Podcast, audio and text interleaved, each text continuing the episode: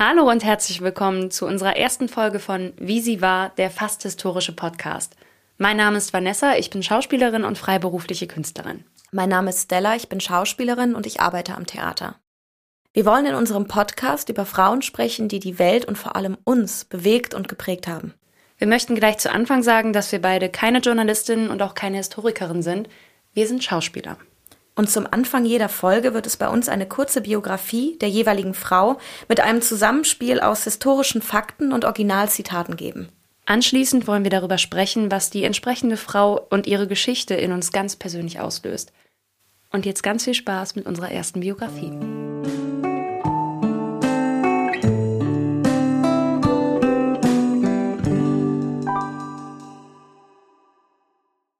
Alles hat 1907 angefangen in einem kleinen roten Haus. Und dieses kleine rote Haus kennen viele von uns aus Geschichten wie Michel aus Lönneberger oder aus Wir Kinder aus Bullabü. In genau so einem roten Haus ist sie nämlich groß geworden. Astrid Lindgren. Damals noch Astrid Eriksson. Es war schön, in Näs Kind zu sein. Und es war schön, Kind von Samuel August und Hannah zu sein. Smallland war wie ein Abenteuerplatz für die Geschwister Eriksson. Jagen durch die dichten Wälder Schwedens, Tobereien zwischen Moos und Blüten und Geschichten erzählen auf dem Dachboden, wenn draußen Schnee und Regen gewütet haben. Fragt mich aber jemand nach meinen Kindheitserinnerungen. Dann, dann gilt mein erster Gedanke der Natur. Sie umschloss all meine Tage und erfüllte sie so intensiv, dass man es als Erwachsener gar nicht mehr fassen kann. Der Steinhaufen, wo die Walderdbeeren wuchsen und die Schlüsselblumenwiesen und der Fluss mit den Seerosen, an all das erinnere ich mich besser als an die Menschen. Die Steine und Bäume, sie standen uns nahe, fast wie lebendige Wesen.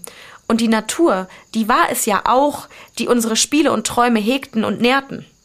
Aber nicht nur Spiel gehörte zu dem Leben auf dem Hof. Astrid wuchs auf mit Tugend und Fleiß der arbeitenden Hände ihrer Eltern und der Mägde und Knechte auf dem Hof. Die Kinder jäteten immer im Gemüsegarten, die Jungs packten auch auf dem Acker mit an und die Mädchen brachten das Mittagessen aufs Feld. Wenn ich ein halbes Jahrzehnt später geboren wäre, dann sähe mein Leben, glaube ich, anders aus. Vielleicht war dieses Leben aber auch etwas zu behütet in dem kleinen roten Haus. Irgendwann ist die Kindheit vorbei und Astrid ist nicht vorbereitet auf das Leben außerhalb von Näs und außerhalb von Wimmerby. Eines Sommertages fiel uns plötzlich auf, dass wir nicht mehr spielen konnten. Das ging einfach nicht. Die Jugend folgt der Kindheit und Astrid beginnt nach der Schule ein Volontariat bei der Wimmerbier Zeitung. Und dort verliebt sie sich dann. Das allererste Mal. In ihren Vorgesetzten, der ihr täglich gegenüber sitzt. Ihr Vorgesetzter, der sie heranwachsen sieht von einer neugierigen Volontärin mit 15 zu einer jungen 17-jährigen Frau. Für Astrid ist Reinhold Blomberg, 50 Jahre alt Chefredakteur und verheiratet, der allererste Mann. Und er ist bekannt für seine Affären. 1926 wird sie schwanger von ihrem Verführer. Näs kann nun keine Heimat mehr für sie sein. Viel zu groß ist die Schande für die Eltern. Ich hätte mich nicht hinauswerfen lassen, sondern ich habe mich selbst hinausgeworfen. Astrid flieht nach Stockholm. Allein. Ihr Näs, das Näs ihrer Kindheit verschwimmt für sie. Es beginnt für sie ein neuer Alltag in der Großstadt. Sie muss für sich selbst sorgen, muss kochen, waschen, einkaufen, haushalten und das alles mit dem bisschen Geld, das ihre Eltern ihr überlassen haben. Sie sucht sich in Stockholm ein kleines Zimmer und belegt dort schwanger einen Schreibmaschinenkurs. Ihren Sohn Lars gebärt sie 1926 anonym in Kopenhagen und gibt ihn anschließend zu einer Pflegefamilie. Sie hält den Kontakt zu ihrem Sohn und besucht ihn regelmäßig, während sie sich zeitgleich in Stockholm zur Sekretärin ausbilden lässt. Astrid fühlt sich einsam. Ich ging durch die Straßen und war ganz allein und ziemlich neidisch auf die Menschen im Gedrängel, die aussahen, als gehöre die Stadt ihnen. Astrid beginnt 1928 ihre Stelle beim schwedischen Automobilclub und lernt dort den Bürovorsteher Sture Lindgren kennen. Und dann verliebt sie sich erneut. Diesmal in den lebenslustigen Mann aus Malmö. Und auch Sture verliebt sich in die etwas blass gewordene Astrid. Die beiden heiraten 1930 und Astrid holt ihren Sohn Lars zu sich. 1934 bringt sie die gemeinsame Tochter Karin zur Welt. 1939 ändert sich Astrids neu gewonnene Welt in Stockholm. Deutschland greift Polen an. Und Astrid beginnt Kriegstagebuch zu führen. Heute hat der Krieg begonnen. Niemand wollte es glauben. Gestern, da saßen Elsa und ich im Vasapark und wir schimpften ganz gemütlich auf Hitler und dann das. Über allem und allen, da liegt eine furchtbare Beklemmung. Zu Beginn des Krieges beginnt Astrid ihren selbstbetitelten Schmuddeljob als Kontrolleurin der Postzensur des schwedischen Nachrichtendienstes. Für Astrid eröffnet sich hierdurch eine Informationsflut über den Krieg und über Leid. Solange man nur in den Zeitungen über den Krieg liest, dann, dann glaubt man das nicht so recht. Aber wenn die Briefe es erzählen, dann wird es plötzlich grausame Wahrheit. 1941. Astrids Tochter Karin erkrankt. Ans Bett gefesselt, heitert ihre Mutter sie auf mit Geschichten über ein kleines, aber sehr starkes Mädchen. Karin gibt dem Mädchen einen Namen. Pippi. Pippi Langstrumpf. 1944 wird aus der Einschlafgeschichte ein Kinderbuch. Die Geschichten von Pippi, Michel aus Lönneberger oder Ronja Räubertochter sind heute weltweit bekannt und wurden in 106 Sprachen übersetzt. Astrid Lindgren verstirbt 2002 im Alter von 94 Jahren in Stockholm. Sie hinterlässt der Welt nicht nur zahlreiche Geschichten, die bis heute weitererzählt werden, sondern prägte Schweden und die gesamte Welt nachhaltig mit ihrem politischen und sozialen Engagement.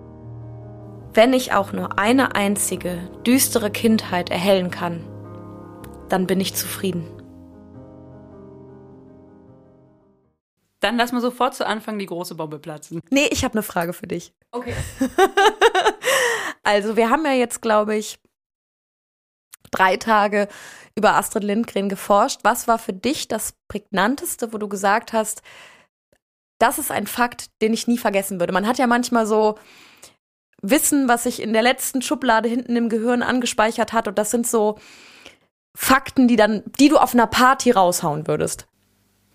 Ich glaube, für mich ist das tatsächlich dieses kleine Detail, dass ihre Tochter die Namensgeberin von Pippi war weil ich das irgendwie so schön finde, dass ihre Tochter ähm, ihr so ein wichtiges Detail und so einen wichtigen Grundstein auch für all das mhm. gelegt hat. Nicht, dass sie der Grundstein war, aber dass mhm. sie so ein wichtiger Teil davon ist. Das finde ich total schön. Also die Inklusion von ihren eigenen Kindern oder von Kindern generell, weil sie hat ja die Pippi-Geschichte nicht nur ihren Kindern vorgelesen, sondern auch Kindern von Freunden und Verwandten. Ganz genau, das fand ich total spannend. Und ich finde, das bringt auch diesen pädagogischen Aspekt noch mehr hervor.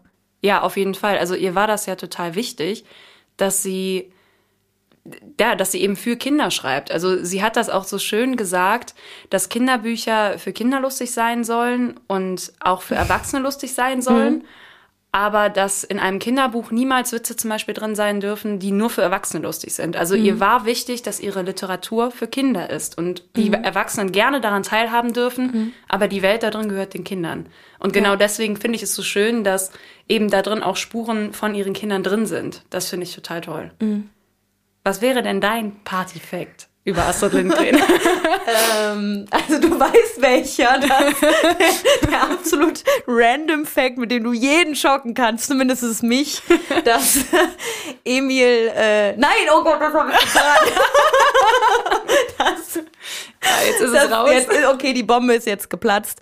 Michel aus Lönneberger heißt in Wirklichkeit Emil, zumindest auf Schwedischem, im schwedischen Original heißt er Emil. Und das war wirklich, das muss ich tatsächlich sagen, das sind manchmal so das ist ein so, eine so unbedeutende Information, aber trotzdem war es mir einfach wirklich nicht bekannt und es war für mich immer Michael aus Lönneberger.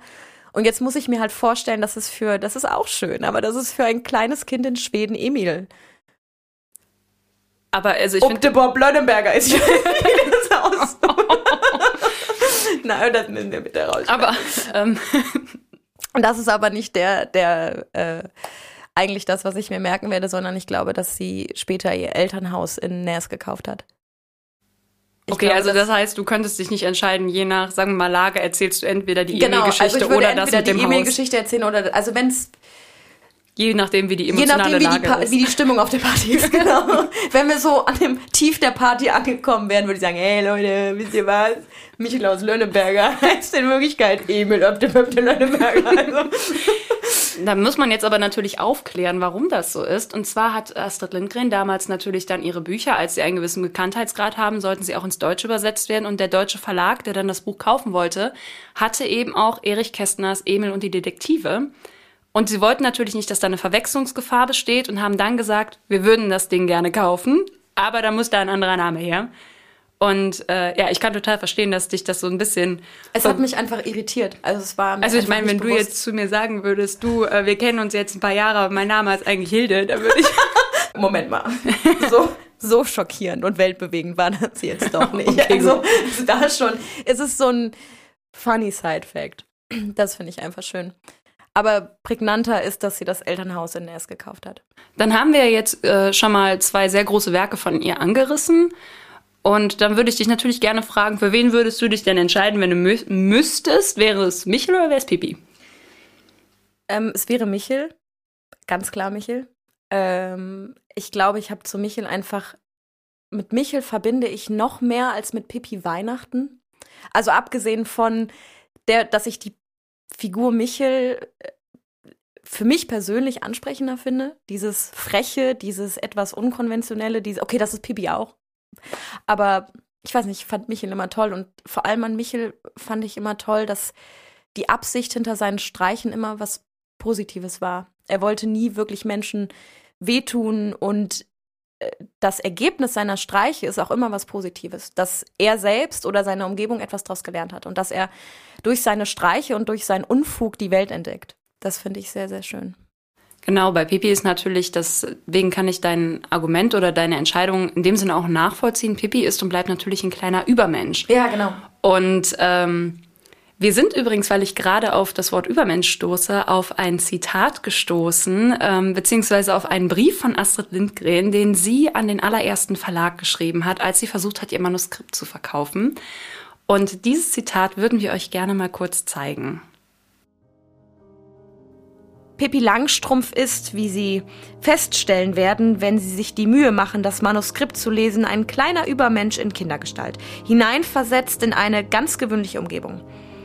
Ich überlasse nun mein Manuskript Ihren kundigen Händen und ich kann nur hoffen, dass Sie nicht das Jugendamt alarmieren. Sicherheitshalber sollte ich vielleicht darauf hinweisen, dass meine eigenen Kinder durch Pippis Verhalten offenbar keinen Schaden genommen haben. Hochachtungsvoll, Astrid Lindgren. Dieses Zitat haben wir gefunden in ihren Tagebüchern. Da hat sie das reingeklebt quasi. Und wir mussten beide sehr über äh, ein sehr sympathisches Detail einfach lachen, dass eine Frau in den, in den 40er, 50er Jahren ja. einfach so ehrlich, wie man eigentlich meiner Meinung nach auch Bewerbungen schreiben sollte, so ehrlich da reinschreibt. Also, also auch mit einem Selbstbewusstsein, mit einer Selbstironie und auch dieses, also dadurch bekommt sie einen Stand als Frau. Also irgendwie, wenn jetzt das ein rein seriöser Brief, also wirklich ein Brief ohne Ironie gewesen wäre, dann also dann, also ich finde das total toll, wie sie das geschrieben hat. Ich kann das ja, gar nicht und das ist einfach sehr, sehr lustig. Also diese, diese Idee überhaupt zu denken, oh Gott, ich, ich sehe Kinder so und ich male so eine Kinderwelt und deswegen kommen Sie bitte um Gottes Willen nicht auf die Idee, ähm, das Jugendamt zu alarmieren. Meinen Kindern geht's gut und allen anderen auch. Ähm, aber ein lustiger, also das heißt ein lustiger, ein sehr interessanter Effekt ist ja bei vielen äh, bekannten Autoren so, aber eben auch bei ihr.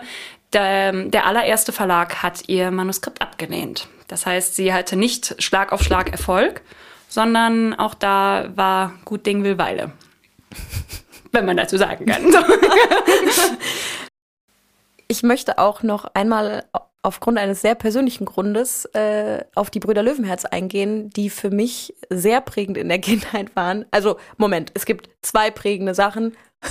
es gibt ab, also es gibt einmal Karlsson vom Dach eine sehr negative Prägung meiner Kindheit und es gibt die Brüder Löwenherz als sehr, sehr positive Prägung meiner Kindheit. Jetzt musst du aber mal eben kurz sagen, was an Karlsson das von Das ist auch relativ einfach äh, zu erklären. Äh, diese, Na gut, ich finde, bei Karlsson von Dach sind es weder die Bücher noch die Hörspiele, die mich damals verstört haben, sondern tatsächlich wirklich allein der Film. Also ich finde dieses, die Geschichte an sich ist irgendwie schon als Kind etwas beängstigend, weil Carlsson sich auch wirklich, also ich würde wirklich gerne mal mit Astrid Lindgren darüber reden, was die Inspiration und der Gedanke hinter dieser Figur war. Weil die, also wir reden hier von einem kleinen Mannequin mit einer Plätte auf dem Kopf. und dieses Mannequin, Mannequin mit der Plätte fliegt mit einem Propeller über Stockholm und fliegt in das Zimmer eines kleinen Jungen namens Lillebror. Und die beiden freunden sich an, aber ich finde, diese Freundschaft ist halt sehr geprägt von einem ganz klar dominanten Carlson und einem sehr, sehr devoten Lillebor. Das klingt jetzt sehr falsch, wenn ich das so sage. Möchte ich jetzt mal kurz sagen, wir reden hier immer noch von einem Kinderroman. Auf jeden Fall. Ähm, ohne jetzt weit ausholen zu wollen. Ich fand den Film damals und die erzeugten Bilder, die dadurch entstanden sind, etwas verstörend. Vor allem Carlson selbst der weltbeste Hähnemaler. Hast du eine Verbindung zu Carlson? Nein, ich kann mich auch an den Film, ich kann mich auch an die, an die Hörbücher erinnern. Mhm. Ähm, aber den Film ganz genauso, also im Vergleich zu allen anderen ähm, Filmen von ihr oder mhm. Büchern von ihr, muss ich auch sagen, fand ich Carlson schon so ein bisschen, dass ich, dass ich dazu auch überhaupt keine wirkliche Verbindung Sei hatte. Froh. Also, so, also Verbindung auch, auch so gar nicht dieses Interesse dafür dann Gott sei Dank entwickelt habe, weil ich den aber auch sehr eigenartig fand. Also ich kann mich ja. noch daran erinnern, dass ich den Film gesehen habe, dass dann sofort so war, was passiert da? ja, aber äh, du wolltest noch auf ein anderes ja, Thema eingehen. Auf die Brüder Löwenherz. Ähm, ich verbinde die Brüder Löwenherz total mit meiner Kindheit und vor allem mit meiner Mama, die mir die Brüder Löwenherz vorgelesen hat. Und dazu muss man halt wissen, dass ich weiß wirklich nicht, meine Mama hat uns viel, sehr, sehr viel vorgelesen, ein, worüber ich sehr, sehr dankbar bin. Weil das auch heute noch, und wenn ich heute zum Beispiel jetzt wieder ganz weg vom Thema, wenn ich heute noch äh, höre, ein befreundeter Regisseur, mit dem ich vor kurzem gearbeitet habe, der mir erzählt hat, dass er seinem Sohn Michel aus Lönneberger vorliest, da geht mein Herz auf. Und das zeigt auch wieder, wie zeitlos diese Geschichten sind. Punkt. Jetzt komme ich zurück zu dem Brüder Löwenherz. Äh, meine Mama hat uns damals die Brüder Löwenherz vorgelesen und musste beim ersten Kapitel, und daran merkt man, dass es uns sehr, sehr oft vorgelesen wurde, so sehr haben wir diese Geschichte geliebt, äh, dass sie immer weinen musste beim ersten Kapitel. Und wirklich, also wie ein Schlosshund, die hat nicht mehr aufgehört zu weinen. Und das war echt, also als Kind schon sehr beeindruckend. Und ich habe das bis heute, dass wenn ich die Brüder Löwenherz lese, und das ist auch ein Buch, das ich bei allen meinen Umzügen immer mitgenommen habe. Also ich glaube, es gibt Bücher, die man sortiert immer mal aus, schmeißt keine Bücher weg, spendet sie oder. man muss an der Stelle sagen, Stella ist wirklich nicht wenig umgezogen. Sollte also man wir reden hier von ein paar in, Umzügen in sehr wenig Jahren. Ja, also ich glaube, wir reden von fünf oder sechs Umzügen in zwei Jahren. Okay, hallo, jetzt übertreibt man nicht. Also drei. Sagen wir mal, nein, das waren schon vier oder fünf Jahre. Okay, es waren vier Jahre. Es waren, es waren trotzdem sehr, sehr, ist eine unverhältnismäßige Anzahl von Umzügen in so einer kurzer Zeit. Und ich habe äh, die Brüder Löwenherz immer mitgenommen. Einfach weil ich diese Geschichte, auch wenn es damals äh, zur Veröffentlichung 73 äh, sehr skandalös war, einfach weil so offen über Tod gesprochen wird. Ein Thema, was bis heute total tabuisiert ist und ähm, auch über, und das muss man ja tatsächlich irgendwie sagen, dass dieser Tod der beiden Jungen eine absolute Erlösung ist. Und damals zur Veröffentlichung hatten viele Pädagogen und äh, Menschen die Angst, dass äh, Jugendliche oder Kinder sich davon inspirieren lassen würden und sich das Nebenleben Leben nehmen würden. Ja, gibt's ja immer wieder. Gibt's ja auch heute genug Fälle, ja, ja, wo genau. Menschen glauben, ja. dass das äh, die Inspiration dazu wäre. Aber nichtsdestotrotz ist das dein Lieblingswerk, würdest du sagen? Ja, und Mio, mein Mio. Mhm. Aber ich habe keine Ahnung, worum es da geht. Ich weiß nur, dass meine Mama immer gesagt, das schönste Buch von Astrid Lindgren ist Mio, mein Mio. Und deswegen das muss das auch für meine Mama auf die Toplist. Ich habe es selber nie gelesen. Ich habe es ich auf jeden Fall als Kind vorgelesen bekommen. Ich erinnere mich aber nicht mehr an den Inhalt. Das ist, äh, ich finde es einfach faszinierend, wie viele Werke es gibt. Ich finde mhm. es faszinierend, wie viele Menschen sagen, das ist mein Lieblingswerk, das hat mich begleitet, damit habe ich mich identifiziert. Mein Lieblingswerk tatsächlich ist Ronja Räubertochter, eins, über das wir jetzt auch noch nicht gesprochen haben. Aber ich glaube, wenn wir jetzt hier mit mehr als nur zwei Personen sitzen würden, könnte ich mir sogar vorstellen, dass jeder so sein eigenes Lieblingswerk finden würde. Und ich finde es schön, wie sie, wie du das jetzt sagst, bei dem Brüder Löwenherz, mhm. dass, dass da auch der Tod thematisiert wird, dass sie in jedem, in jedem Märchen, in jeder Geschichte, sei es drum, dass es ein ganz normaler kleiner Junge aus Immer Schweden Mehrwert ist. Sieht. Ja. Genau. Mhm. Und bei Ronja Räubertochter ist es eben einmal diese Naturverbundenheit, dann natürlich auch ein ganz klares Märchen, das mhm. äh, und auch diese diese meiner Meinung nach sehr wichtige Botschaft, dass Liebe, sei es drum, dass es in dem mhm. Fall eine Liebe zwischen Kindern ist, immer Grenzen überwindet und dass sie auch dafür genutzt werden sollte, Grenzen zu überwinden und dass die Grenzen manchmal auch einfach verdammt bescheuert sind. Das, ja. äh, und viel mit Vorurteilen verknüpft sind. Und das ja. finde ich großartig. Es war ihr letztes großes Werk, das sie der Welt geschenkt hat. Ich finde, so kann mhm. man das sagen. Ja. Und ich finde, also wir könnten wahrscheinlich jetzt noch Stunden über ihre Werke, mhm. alleine über ja. ihre Bücher philosophieren. Aber das Beeindruckende an ihr ist natürlich, dass sie für so viel mehr stand.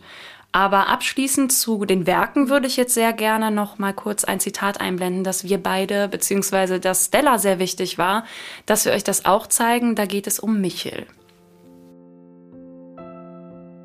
Ich fand es lustig, über Michel zu schreiben. Und weißt du warum? Naja, weil der Michel halt ein Kind in einer Welt war, die der Welt ähnelte, in der ich selbst gelebt habe, als ich klein war. Und die genauso war wie die Welt, in der mein Papa gelebt hat, als er klein war. Eine Welt, die es nicht mehr gibt. Als ich angefangen habe, über Michel und Ida und den Vater Anton und die Mutter Alma und über Lina und Alfred und Kröser Maya und das ganze kleine Kathol zu schreiben, da war es so, als ob ich nach Hause kam. Und ich spürte so eine Liebe für Michel.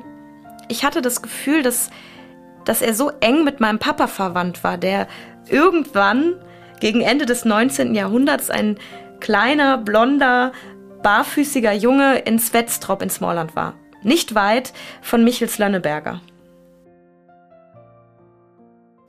Stella, du bist ja über das Zitat gestoßen. Warum war dir so wichtig, dass wir genau das auch mit reinnehmen? Für mich schließt es auch tatsächlich jetzt gerade den Kreis in unserem Gespräch hin zu Astrids Leben. Ähm, einmal, weil es dieses Bewahren und Vakuumieren der Kindheit und des Vergangenen beinhaltet, worüber wir auch in Vorgesprächen ganz oft gesprochen haben und was man jetzt auch wieder in unseren Gesprächen merkt, wie sehr Geschichten verknüpft sind also Geschichten, die wir gelesen haben, verknüpft sind an unsere eigene Kindheit und an unser eigenes Erlebtes. Und wir alle genau wissen, als wir das und das Buch gelesen haben oder die und die Geschichte erzählt bekommen haben, waren wir da und da und so viel alt und das haben wir damit verbunden. Und ich finde es schön, dass Astrid Lindgren in diesem Zitat ganz, also in dem, was sie gesagt hat, ganz klar sagt, ich möchte etwas bewahren und ich möchte Kindheit bewahren, die mich selbst betroffen hat, also die meine eigene Kindheit war, aber auch die Kindheit meines Vaters und auch nicht nur ihre Kindheit, sondern auch ganz explizit ihre kleine Smallland-Bubble, die sie sich in ihren Werken erschaffen hat, um ihre eigene Kindheit auch zu erhalten. Ich finde es ja immer total faszinierend, wenn man so Zitate liest. ähm, wie viele schlaue Sachen so Menschen gesagt ja, haben. Ja, unfassbar. Also natürlich war sie Schriftstellerin, wahnsinnig wortgewandt. Man mhm. merkt es auch schon in ihren Tagebüchern. Übrigens ein sehr empfehlenswertes Buch. Jetzt habe ich den Bahn verloren. Also nee. Ähm, man sieht es ja auch in ihren Tagebüchern, dass sie natürlich sehr wortgewandt war. Mhm. Aber ich finde bei so Menschen immer faszinierend, allgemein bei berühmten Menschen, dass die einfach so wahnsinnig auf den Punkt gebrachte Zitate haben. Ja, und vor allem auf den Punkt gebrachte Dinge, die wir auch ganz oft denken und dann nicht in Worte fassen können. Genau, also ich denke mir also, wirklich, sollte es mal passieren, dass ich mit, sagen wir es mal, Theater der Zeit ein Interview habe, weiß ich nicht, ob man dann 20 Jahre später sagen würde, Vanessa Stoll hat das, das damals Interview, so damals gesagt. mit hat. dem Zitat. So, das ist so, ich glaube, das könntest du bei mir nicht machen. Da müsste man so nee. ein bisschen redaktionell daran feilen, so im Nachhinein. Aber Ich möchte nochmal auf diese Smallland-Bubble eingehen, verbunden mit einem Zitat, das wir schon angerissen haben in unserer kurzen Skizze ihres mhm. Lebens am Anfang. Und zwar, wie wir es gerade gesagt haben, erweckt Astrid Lindgren in unserer Generation, in der Generation über uns, in vielen Menschen ein Kindheitsgefühl. Wir saßen hier gerade auch mit leuchtenden Augen, haben über Geschichten gesprochen, die uns an, an früher erinnern. Wir mhm. sind ja jetzt auch wirklich aus dem Kindheitsalter raus. Naja, manche zum, von uns. Zumindest auf dem Pass. Und, äh, ähm, und diese Frau kann, diese Frau, die genau für Kindheit steht, sagt, dass sie genau den Zeitpunkt benennen kann, da war meine Kindheit mhm. vorbei. Und das ist so faszinierend, dass, ähm, dass sie genau das sagen kann. Dass mhm. sie sagen kann, meine Kindheit war vorbei, aber ich habe mir ein Stück in mir bewahrt. Wie sie auch gesagt hat, ich schreibe für das Kind in mir. Es ist ja auch unendlich brutal, dass uns äh, Spielen entgleitet. Also das sagen wir jetzt beide als Schauspielerinnen, die ja trotzdem noch als Beruf, also hauptberuflich spielen. Ähm, aber ich weiß es selber, dass ich es als wirklich körperlich brutal jetzt auch rückblickend empfinde, dass ich nicht mehr in der Lage bin, diese Zeit aufzubringen oder auch einfach dieses Kindliche aufzubringen, mich da hinzusetzen. Und ich weiß noch früher, ich habe, also wir haben ja auch, natürlich hatte man Spielsachen, aber ich weiß noch, als ganz kleines Kind, da war man auch in der Lage, mit den kleinsten Dingen zu spielen. Da war äh, mit einem Deckel. Mit einem Deckel, genau, mit einem Deckel oder Teelichter. Und diese Fähigkeit, dass die einem entrissen wird, das empfinde ich als äh, sehr brutal. Ja, sie, sie betont es sehr oder formuliert es sehr nüchtern. Sie sagt, wir wussten einfach nicht mehr, wie es geht. Und das ist ja, so. Und so Auf einmal ja. weiß man so es nicht mehr. Zack, bumm, ist es weg. Oh Gott, ich habe die Technik zerstört. nicht Ein Klatscher hat gereicht. Aber wo wir an ihrer Kindheit sind, da ist mir noch etwas durch den Kopf gegangen, was ich zum Beispiel an ihr als Künstlerin auch mal sehr angenehm finde, weil wir kennen das von vielen Künstlern, die sagen, Kunst entsteht aus sehr großem Schmerz, aus sehr mhm. großer Sehnsucht. Aber eben diese Frau steht für eine sehr heile Kindheit, mhm. in dem Sinne auch für ein heiles Elternhaus, ein Elternhaus, das sie gekauft hat, weil sie ja. sich diesen Platz bewahren wollte, ein gutes Verhältnis zu den Eltern, zu den Geschwistern, ein wunderschönes Schweden, in dem sie groß werden durfte. Auch wenn dieses gerade Näs in ihrer Jugend ja sehr zerbrochen ist oder brüchiger wurde und erst die Heilung mit den Eltern und mit ihrer Heimat ja viel später kam. Als Ganz genau. Aber das, das, war ja zu ihrem 17. Lebensjahr, also der Zeitpunkt, der Bruch, auf den wir genau. jetzt mhm. zu sprechen kommen wollen, das war ja zu ihrem 17. Lebensjahr. Abschließend, abschließend zu dem, was ich davor gesagt habe, wollte ich einfach nur sagen, ich finde es einfach schön, dass Kunst in ihrem Fall nicht aus Schmerz entstanden ist, sondern ja. aus etwa, aus einer heilen Welt. Ja. Nicht, also sie hatte viele Schicksalsschläge, über die sprechen wir jetzt, ja. aber Genau, das, das finde ich mhm. so schön an ihr. Und ich glaube, vielleicht ist das auch ein Stück weit da drin. Ja, und es ist natürlich auch die Sehnsucht des Bewahrens. Also natürlich äh, sicherlich auch Schmerz im persönlichen Leben, aber diese, diese Sehnsucht dann oder diesen Zug nach, also diesen körperlichen Zug nach, nach Hause oder in die Heimat oder in die Kindheit als vielleicht ist das etwas, etwas hochgestochen, aber um diesen Schmerz verarbeiten zu können, sich diese Blase und diese, diese heile Welt zu schaffen. Genau. Und dann haben wir es ja gerade angerissen, dann ist dieser Frau aber eben sehr viel mehr passiert. Sie hat nicht nur unsere Kindheit geprägt, sondern sie hat selber sehr prägende Momente im Leben gehabt. Wie in der Einleitung erzählt wurde, sie hatte eine Affäre mit einem sehr viel älteren verheirateten Mann. Mhm. Aus dieser Affäre ist ihr Sohn entstanden, den sie, nachdem er kurze Zeit bei Pflegeeltern gelebt hat, was heißt kurze Zeit, fast vier Jahre, vier Jahre. Mhm. Ähm, bei Pflegeeltern gelebt hat, sie ihn dann doch zu sich holen konnte. Eben auch, das war zu der Zeit auch nicht normal, weil ihr Mann, der ihr dann auch den Namen Lindgren gegeben hat, das akzeptiert hat, dass sie ein Kind aus einer, aus einer Verbindung davor gehabt hat. Das war zu mhm. der Zeit natürlich auch nicht gang und gäbe, dass ein mhm. Mann ein fremdes Kind akzeptiert. Ja. Und dann natürlich auch ihre andere Tochter dazu kam. Bei dem Sohn aber auch ein Detail ist, dass ich sehr berührend und also es berührt mich negativ, dass sie mhm. ihren Sohn überleben musste, weil Lars ja. vor ihr verstorben ja. ist. Und ja, das daran merkt man, die Frau hat sehr, sehr viel auch, auch tragen müssen. Und auch mhm. einfach, weil sie, weil sie verstanden hat, weil sie ihre Rolle verstanden hat. Sie hat auch akzeptiert, welche Rolle sie dann bekommen hat durch ihren unfassbaren Bekanntheitsgrad, den sie auch noch mitbekommen hat. Sie wurde ja, wie viele Künstler, nicht nach ihrem Tod erst für ihr Werk geehrt, sondern auch schon währenddessen. So, das ist ja so, dass viele Ja. Künstler nach ihrem Tod so dafür. Inklusive. Inklusive. Den Brustpreis für Stilltipps. Viele von euch fragen sich jetzt, was ist der Brustpreis für Stilltipps? Und viele von euch fragen sich jetzt auch bestimmt, wofür hat sie den gekriegt? Für einfach so.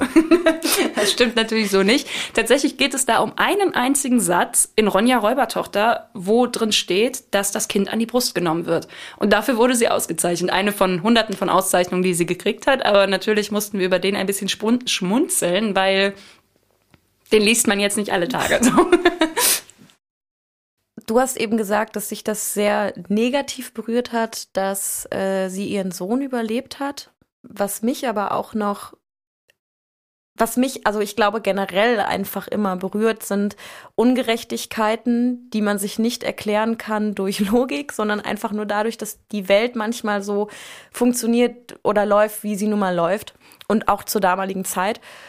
Und ich kann diese Ungerechtigkeit nicht fassen. Ich weiß, sie passt in die Zeit, aber dass ähm, die Astrid alleine die Konsequenzen aus dieser Affäre tragen muss. Sie muss ihre Heimat verlassen. Sie muss dieses Kind auch weggeben. Sie ist diese Verbindung eingegangen als unfassbar junges Mädchen, 17 Jahre, mit einem Mann, der bedeutend älter war, folglich bedeutend erfahrener und eigentlich ähm, weitsichtiger hätte sein müssen, als er im Moment war, in diesem Moment. Astrid trägt alleine die Verantwortung und das Leben von ähm, dem Herrn Blomberg geht einfach weiter, als wäre nichts passiert. Und er hat ja später versucht, Astrid zu ehelichen. Dann ist aber die Frau, Olivia hieß sie, glaube ich, dahinter gestiegen und konnte dadurch die Scheidung erzwingen. Also es war ein ewiges Hin und Her und das Endergebnis war halt, dass Astrid anonym ihren, ihren Sohn in äh, Kopenhagen zur Welt hat bringen müssen. Und das sind immer so Sachen, die ich einfach nicht fassen kann, was auch heute noch passiert, dass, dass die Frau viel häufiger die Verantwortung für Fehler ist das falsche Wort, aber für etwas, was passiert ist, also in diesem Sinne, dass Sie zieht die Konsequenzen Kind, oder trägt die sie trägt die Konsequenzen ihres Konsequenzen nicht nur ihres Handelns, sondern auch seines Handelns, eines gemeinsamen Handelns und sie trägt diese Konsequenzen alleine. Und das ist eine Ungerechtigkeit, die, äh, finde ich, sollte man nicht akzeptieren. Oder muss man jetzt rein historisch, aber es ist trotzdem immer wieder erschütternd, diese Fälle zu lesen, aber trotzdem dann auch zu merken, was für wunderbare, starke Frauen und Persönlichkeiten aus diesen Widrigkeiten entstehen können. Ich möchte genau dazu was sagen. Das wird jetzt vielleicht ein bisschen poetisch klingen, aber Stella kennt mich. Ihr werdet mich kennenlernen. Ich äh, neige da manchmal Siehst zu. deine Kitschnase. Es ist der Pathos, der liegt, glaube ich, so ein bisschen in der Berufswahl auch.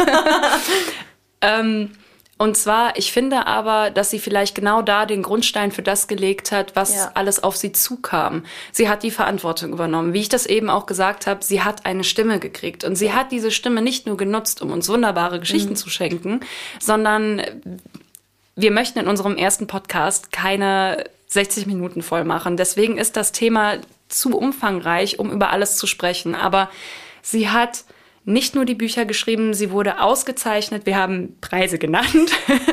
der sie hat Preis für Stilltipps. Sie hat Schweden und die ganze Welt nachhaltig beeinflusst. Sie hat Gesetzestexte beeinflusst. Sie hat sich für Tierwohl, für Kinderrecht eingesetzt und wurde auch gehört. Es war nicht nur Ja. jemand, der still für sich geäußert hat, wie er die Dinge sieht, sondern sie hat eigentlich bis zum Ende versucht, die Welt ein Stück weit besser zu machen, ein Stück weit mehr in die richtige sie- Richtung zu lenken. Genau, und sie war ja auch unfassbar bescheiden. Also trotz des Ruhms und des Reichtums ja auch, ähm, war ihr es immer wichtig, für ihre Mitmenschen, für ihre Familie, für ihre Kinder und Enkel da zu sein. Und sie hat unfassbar viele Freundschaften und vor allem Brieffreundschaften gepflegt, inklusive der jungen Sarah, die damals sich auf die Rolle der Pippi beworben hat, diese Rolle nicht bekommen hat, aber Astrid Lindgren hat weiterhin mit ihr per Brief kommuniziert, über Jahre hinweg. Und das ist, also ich, ich schaffe es manchmal nicht mehr, WhatsApp-Nachrichten zu beantworten. Also es ist wirklich,